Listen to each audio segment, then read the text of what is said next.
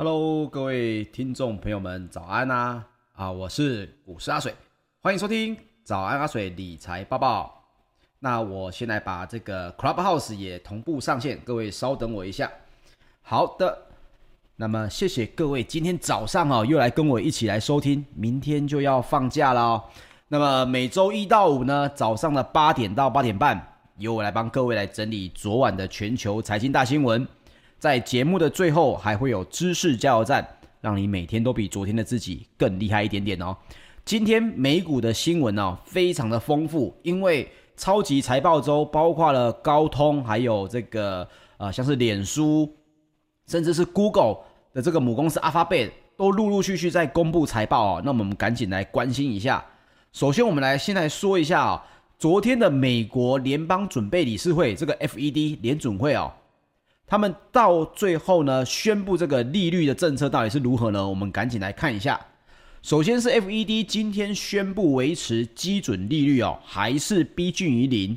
同时也维持了现有的购债规模哦，而且也没有迹象呢，它显示来准备要放松这个支持经济复苏的力道。那么也因为这个因素呢，一度带动了美股哦，在盘中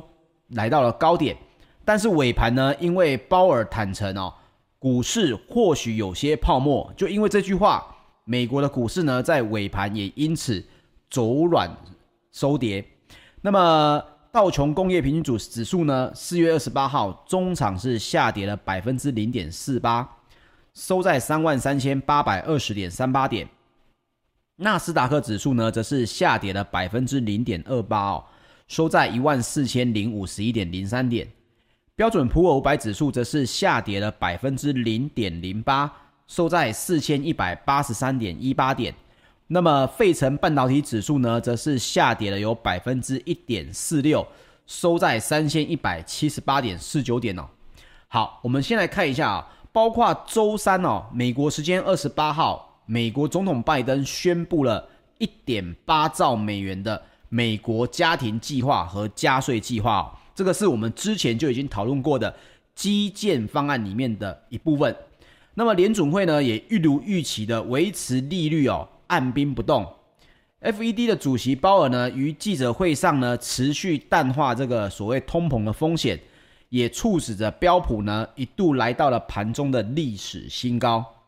然而在尾盘的部分，鲍尔提到了，确实在股市跟其他地方看到了一些泡沫。那么这一番言论呢，也使得美股最后十五分钟是急杀，标普也应声翻黑哦。那道琼工业指数呢，则是收跌了超过了一百六十点。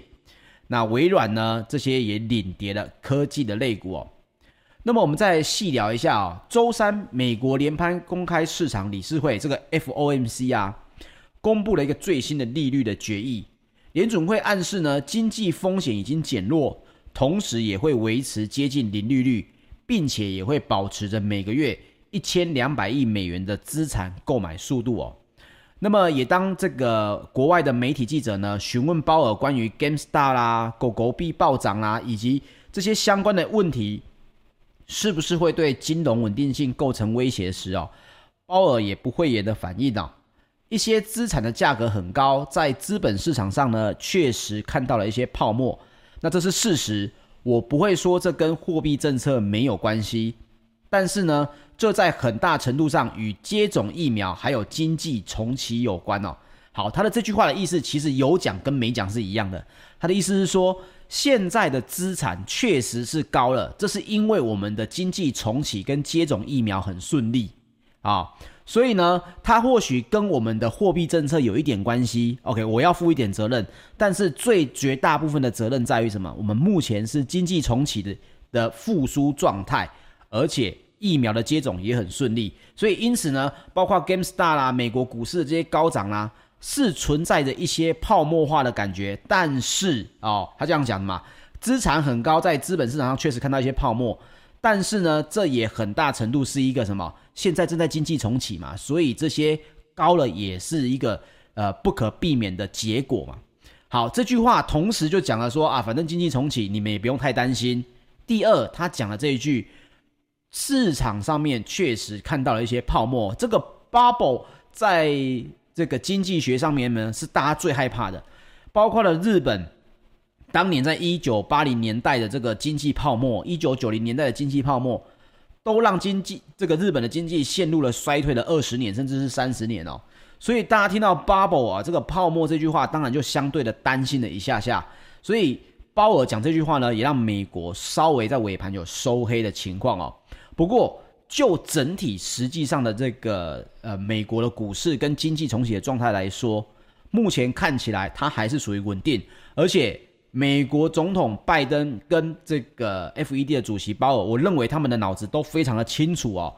他们在安排这个相关的这些数据的公布、政策的公布的时候呢，我认为他们都是有考虑到现在正在经济重启，不宜照进，也不宜过慢哦。那以我们这个外面的人来看，我认为其实他们处理的已经非常的不错了哦。那么，此外呢，美国总统拜登在周三也推出了一点八兆的美国家庭计划，扩大这个美国教育、育儿跟带薪休假方面的投资哦。其中呢，也将富人的资本利得税从原本的百分之二十几乎倍增到百分之三十九点六，但是呢，放弃了提高遗产税等加税的计划。那么，台股的 ADR 呢，只有日月光是收高的。台积电的 ADR 呢，下跌了百分之一点三三哦，那联电的 ADR 呢，则是跌了有百分之二点七七，中华电信的 ADR 则是跌了有百分之零点一五哦。好，我们来讲一下公布了财报的这个苹果哦，苹果呢，股价下跌了百分之零点六，来到了每股一百三十三点五八美元哦。那么盘后呢，它的股价其实有上涨超过了三趴，这是因为他们发布的。二零二一年的会计年度的第二季财报，营收跟获利都远胜于华尔街的预期哦。那也宣布要加发百分之七的股利，跟执行九百亿美元的库藏股。那么包括它的营收呢，年增了有百分之五十四啊，来到八百九十五点八四亿美元，这是历年以来的同期最高纪录。苹果。那国际销售额呢，占该季度的营收百分之六十七，也高于上一季的百分之六十四哦。毛利率也上升了哦，从前一年的三十四、三十八点四来到了四十二点五哦。营业利润率呢也非常厉害，年增了百分之一百一十四，来到了两百七十五点零三亿美元哦。这个营业利益率哦，本身已经扣除了营业成本。事实上呢，接下来这个年营业利率呢，只需要扣税跟摊提折旧就好了。那你甚至有些在这个呃比较旧版的营业利率呢，我们甚至会提到说，这个设备跟人事之间的费用呢，相减之后，其实它等于是你的营收减掉你的成本了。所以营业利率能够年增百分之一百一十四，这个数字在财报上面是非常非常可观的哦。那苹果也指出，二零二一年第二季的 iPhone 销售量呢，是年增有百分之六十五点五。那营收呢，它的占比就是 iPhone 的占比呢，从原本的不到五成，就大概百分之四十九点七左右，已经超过了五成哦，来到百分之五十三点五。那比较特别的跟大家分享一下的是呢。它的两项指标都创了历史新高，各位可以稍微关注一下，这可以代表着苹果接下来他们的这个销售有可能的重心哦。第一是他们的服务销售额哦，服务销售额年增了百分之二十六点六，来到了一百六十九点零一亿美元，这是他们的服务销售额就有一百六十九亿了，是创下了历史新高。另外一个大家可能比较少在接触的哪一部分的销售呢？麦金塔 Macintosh 的这个麦金塔的 Mac 电脑，它的销售也年增了百分之七十，来到九十一点零二亿美元，也创下了历史新高哦。反而他们以前在主打的所谓的穿戴式产品、家用跟配件的销售额呢，只有年增百分之二十四点七。所以成长最快的并不是他们主打的这所谓的 Apple Watch 啦，这个呃穿戴式的啦，或者是家用的这种呃，包括呃大型的喇叭这一种的，你会看到其实最大的销售额的成长是在于服务销售额跟他们的麦金塔的电脑。所以相关台湾的供应链跟这个产业链，各位可以稍微注意一下哦。这或许也是另外一个除了 iPhone 以外，可能其他供应链会受益的这个消息啊。那么包括刚刚呢，在这个全球最大的智慧手机晶片制造商高通也宣布它的财报要公布了，它上一季的营收呢也大增了有百分之五十二。那本季的财测非常乐观，主要是受到了五 G 五 G 手机的需求哦，还是非常的大。那消息呢也激励了高通的盘后股价大涨了有百分之五哦。那高通在二十八号也公布，截至三月二十八号以为止的第一季营收成长呢，成长了有百分之五十二，很可怕哦。你可以想想看，如果你的年收入成长了百分之五十二，那是非常大的一个增幅哦。那高通它的营收成长呢，有百分之五十二，来到了七十九点四亿美元哦。这个数字呢是高于分析师原本预估的七十六点三亿啊，预估是七十三，哎，七十六点三，实际上是有七十九点四亿哦。那增幅也高于往常，主要也是反映了去年首季手机呢，因为疫情的关系嘛，所以形成了一个低基期。所以一比较之下呢，以往是衰退的，现在又成长非常的多，所以一来一往，第一季的营收就成长了百分之五十二哦。那不过呢，高通的财务长哦也表示，中国大陆市场的手机出货很强劲，也是上一季营收拉抬的力量啊。所以高通上一季的净利为十七点六亿美元哦，相当于每股盈余哦达到了一点五三块美金。那么高通也预测。本季的营收将可达七十一亿到七十九亿美金哦，剔除了特定项目之后的每股盈余呢，应该也可以维持在一点五五美元跟一点七五美元哦。这大家可以稍微来注意一下，其实都是高于分析师的预测哦。所以对于这个相关的手机产业呢，我想也会有一个提振的效果。好，那我们来继续聊一下，包括了相关的这个投顾银行的首席。投资策略师呢也有去表示哦，尖牙股哦，在大多本周会公布了财报，那股市呢可能要等到一些关键的报告出炉之后，才能决定其下一个主要的方向啊。那么也包括了联总会一如预期的利率呢按兵不动。那有些财富管理公司的这个经理也在华尔街相关的资讯管道当中有透露哦，对于市场而言。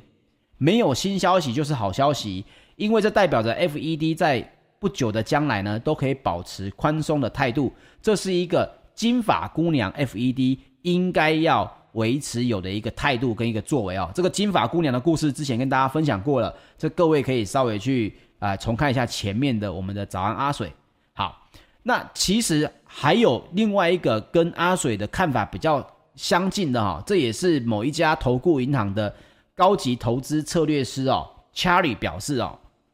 ，FED 意识到经济迅速复苏呢，引发市场对通膨的担忧，但是他们仍然坚持通膨率的上升将会是短暂性的。那就目前而言呢，FED 仍然在严格控制债券市场，但似乎很快就会开始讨论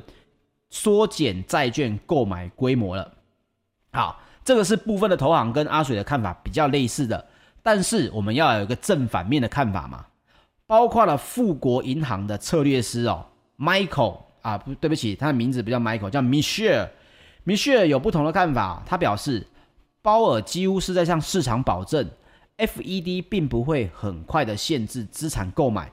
意味着呢，美国的殖利率呢，美债殖利率不太可能直线上升。华尔街不会遇到 FED 谈论很快缩减购债规模的不确定事件。好，可以看到市场上面的讯息从来都不是只有一个方向。你认为这样，跟我认为这样，这本来就是公说公有理，婆说婆有理。那你说我怎么看这个新闻？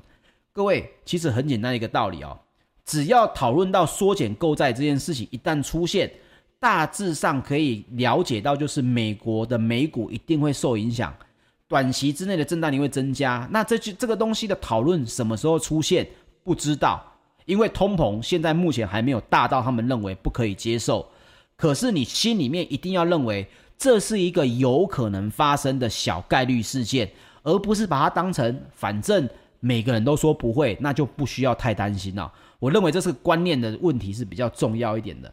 好，那包括了这个四月二十九号呢，接下来啊、在美股的盘后已经有苹果跟高通公布了财报了，接下来还有脸书，还有福特，那么还有另外一个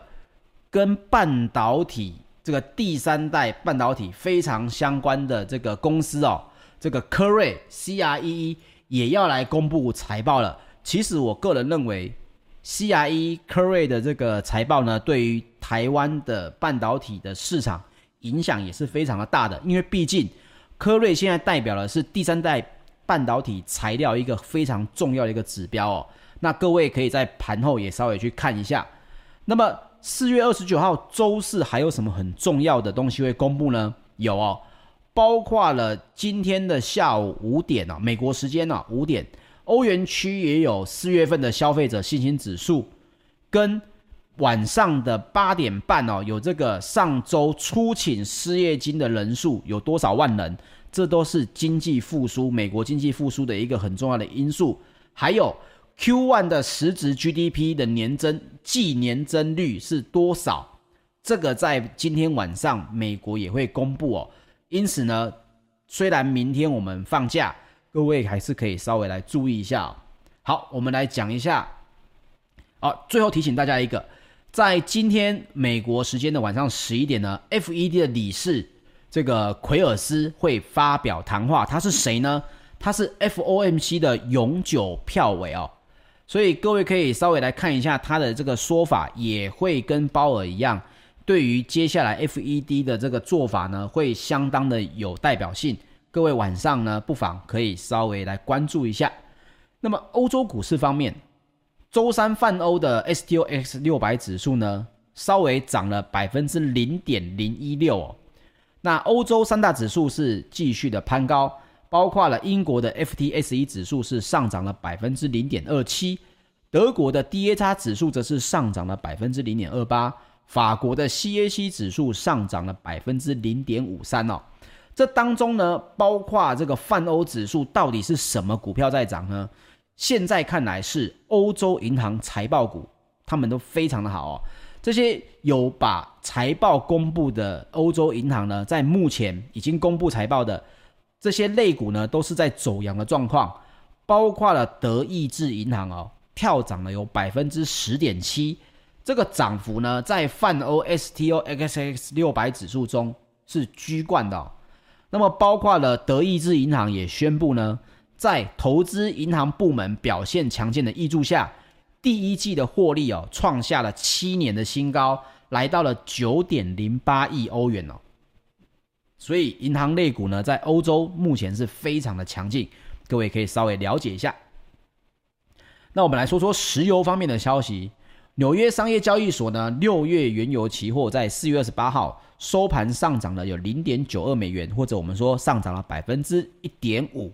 拿到每桶六十三点八六美元。那这是因为美国上周原油库存增长低于预期，油品的库存大减哦。还有炼油厂的产能利用率也创下了一年的新高，跟预期需求增长的影响，所以包括了欧洲的 ICE 期货交易所的近月布兰特原油也上涨了百分之一点三哦，来到每桶六十七点二七美元。那高盛也报告呢，预估未来六个月全球石油的需求将会增长每天来到五百二十万桶哦。好。这个相关的资讯呢，其实大家大家可以稍微了解一下。接下来看的就是我们的二零二一年是不是可以维持到大概是九千五百万桶的日需求量全球。二零二二年呢，是不是可以来到了每天哦九千九百五十万桶左右？这个是部分的这种能源咨询公司给出的一个报告。那各位只要看到实际上的需求数量比这个速度还要快，这就代表着全球经济付出的能量跟速度也比预期还要高哦。但是最终我们是希望每天我们的这个地球使用量是来到一天一亿桶哦，这才是恢复到正常的这个疫情前的一个水平。好，那包括相关的石油公司也是大赚哦。四月二十七号，英国石油公司呢，二零二一年的第一季，该公司的营收年增了有百分之十八点二，利润呢，则是增加了有百分之三百三十二。对，你没有听错哦，它的重置成本利润就是每这个石油公司他们在讲的净利，他们不讲净利，也不讲净利润哦，他们讲重置成本利润，年增有百分之三百三十二哦。非常可怕，来到了二十六点三亿美元，远超市场预期的十四亿美元哦。这是英国石油公司的第一季财报哦。那会不会对这个其他的石化产业有所的呃鼓励呢？这个大家也可以稍微来关注一下。好，接下来我们来看一下金属方面的新闻。伦敦金属交易所三个月的基本金属期货，四月二十八号还是全面的上涨。这也包括了投资银行持续看好了金属价格的前景，铜期货上涨了百分之零点三哦，还是在持续创十年的新高。那也受到了全球钢铁需求复苏的带动，普世铁矿石的这个价格指数呢，二十七号已经达到了每吨一百九十三点八五美元，这个东西也是创下历史新高。钢铁的需求哦，非常非常的强劲。那包括了大陆的海运铁矿石的需求也占了全球半数的比重哦，所以包括中国大陆去年推出的规模达到两兆人民币的基础建设方案，以及四兆人民币的刺激措施，我也相信接下来对于散装货运还是会有不小的影响哦，这个大家还是可以稍微来注意一下。OK，我们来稍微讲一下贵金属方面。那么贵金属方面呢，纽约商品期货交易所呢，六月的黄金期货，四月十八号收盘下跌了四点九美元，来到每盎司一千七百七十三点九美元。那六月的爬金期货呢，下跌了百分之零点八，来到每盎司两千九百三十点二美元。这个讲到爬金，都知道我们现在在看的是爬金到底会不会来到三千元的大关哦。那么也有同学呢。听众朋友呢，他在这个盘后，这个听完节目之后有私讯我，问我说：“请教一下水哥，这个鈀金的市场哦，最主要是在哪一个地方哦？”那我跟大家来报告一下，包括德国商业银行的报告也显示哦，鈀金市场持续的供应短缺是跟什么有比较有关呢？是跟各国对于汽车排放的法规哦越趋严格相关，这带动了鈀金的需求。那不管是这个相关的触媒转化器呢，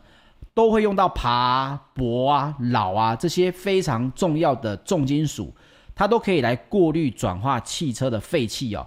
那根据全球最大的触媒转化器的生产商哦，这个庄信万丰的数据，平均呢每一个汽车触媒转化器呢，含有四公克的铂或者是爬或者是老哦。那鈀金的价格呢？今年以来上涨了百分之二十，铂金也上涨了百分之十六。相比于金价呢，金价今年反而是下跌了百分之六哦。所以大家相关的这些贵重金属呢，也都可以稍微来注意一下。当然，这也跟这个最大的爬金生产国俄罗斯的矿场啊部分关闭是有关的。还有第二爬金的生产国南非，也因为长期的投资不足。导致产量下滑的影响哦。OK，这个分享完昨天晚上的全球经济大新闻，我们今天来讲一下知识加油站的部分哦。知识加油站，我们今天讲的叫做终局思维，其实它是一个非常非常重要的一个思维方法，它甚至是世界上非常多知名而且顶尖的政治家以及策略家，甚至是企业家会用的一种思维模式哦。我也个人受益这个终局思维非常非常的大，所以呢，我今天稍微留了六分钟跟大家来分享这件事情。到底什么是终局思维呢？终局思维就是指哦，在面对很多种选择的时候啊，我毕业了，我也不知道我该做什么。哎呀，我在这个公司工作这么久了，诶，我在这个市场也这么久了，你的最终的要的是什么东西？其实很多人不知道，大部分都是走一步算一步。那么终局思维就是指着在面临很多种选择的时候，我从终点出发来考虑方向，来决定当下要做什么事情。那跟终局思维另外一个不同的思维法呢，有人把它叫一个名字，叫做竞争思维。好，那么终局思维跟竞争思维谁会胜出呢？简单来说，终局思维我们刚刚提到的，就是倒着思考嘛，思考我希望三年、五年、十年后我是什么样的一个状态，我来确定当下最值得我花心力的事情是什么。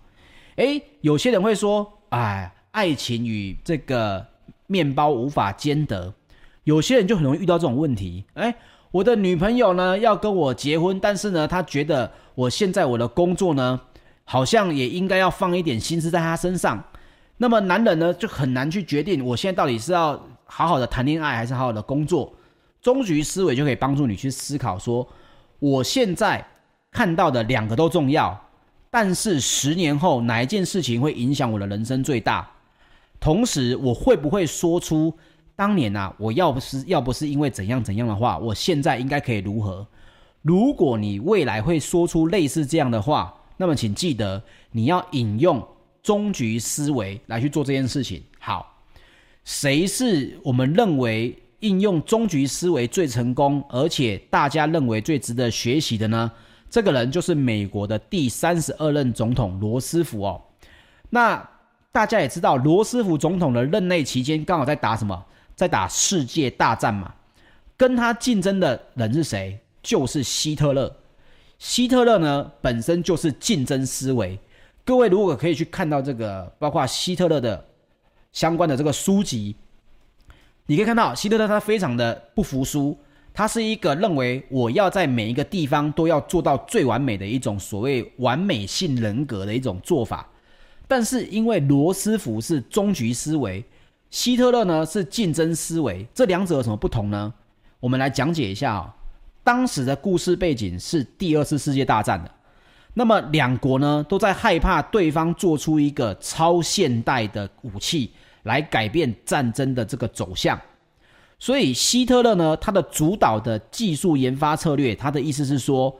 我要一个技术呢。都必须要在现在六个月内就可以投入战争，哦，我要的一个东西是现在这六个月内要可以快速的进入战争。如果不行，这样这个事情的研发它就不重要。而一九四二年呢，美国的曼哈顿计划就是做核弹的。这一年，希特勒在原子能的技术资金投入呢，只有三十五万马克。这三十五万马克有多少呢？大概等于当时的一点六辆的虎式坦克，哦，那希特勒难道不花钱在研科研上面吗？其实不是哦，是因为希特勒呢把资金分别投向很多很多的非常先进的技术哦，比如水下的航母，我们都听过水上航母嘛，但是其实希特勒当时呢，他研发了非常多先进的超时代科技，包括水下航母。洲际导弹跟超远程的轰炸机，甚至呢，他会搞内部的竞争，去看看哪一边的科学家做出来的技术可以越快投入，他越好。但是罗斯福总统他不这么想，他是倒着想的。他说，他认为这个市场整个战争的市场当中呢，最终局是谁造出了原子弹？所以，一定是要先做出原子弹的人，就是统治的整个战争的走向。如果美国没有先做出来的话，那么我们现在的国际通用语言可能就不是英文，而是德文，可能就是希特勒是统治全世界。所以各位可以想想，这个终局思维可以改变的，可以说现在将近七十亿人口所有人的生存模式哦。那基于这个终局思维呢？当时美国政府的资源投入是非常专一，而且不顾一切的。单单这个曼哈顿计划就花了二十亿美元。记得哦，这是一九四二年的二十亿美元。当时一九四零年日本打二次世界大战，所有的军费开支还不足二十亿美元，而美国单是一个曼哈顿计划的经费投入就已经超过了二十亿。所以各位可以想象啊，最终是谁获胜呢？当然就是罗斯福总统做出了核弹，也投下了两颗原子弹在日本。长崎跟广岛才结束了这个第二次世界大战哦。所以这个终局思维呢，它带来一个很高的试错效率，因为我的目标很明确，我的大方向很清楚，我现在要做什么就很清楚。包括了费曼啊、爱因斯坦，其实在当时也都有受邀参与了部分的曼哈顿的计划哦。那这个成本呢，就是可以承受的，因为这么大的投入，可是我知道我要完成的是什么目标。也因此，曼哈顿计划呢，终究加速的推进非常非常的快。而希特勒呢，因为竞争思维，他只认为我不知道要造什么，但是你们给我造出半年内可以投入战争的东西就对了。于是乎，很多东西出现了创意，开始做了，也因为很快速的要进入战争市场，所以带来了很大的浪费。最关键的点是什么呢？他在决定性的大方向上面，明显的。输给了罗斯福总统，也就输掉了这个赛局哦。这个赛局影响就非常的大。你看，全世界都是有遇到这种情况的。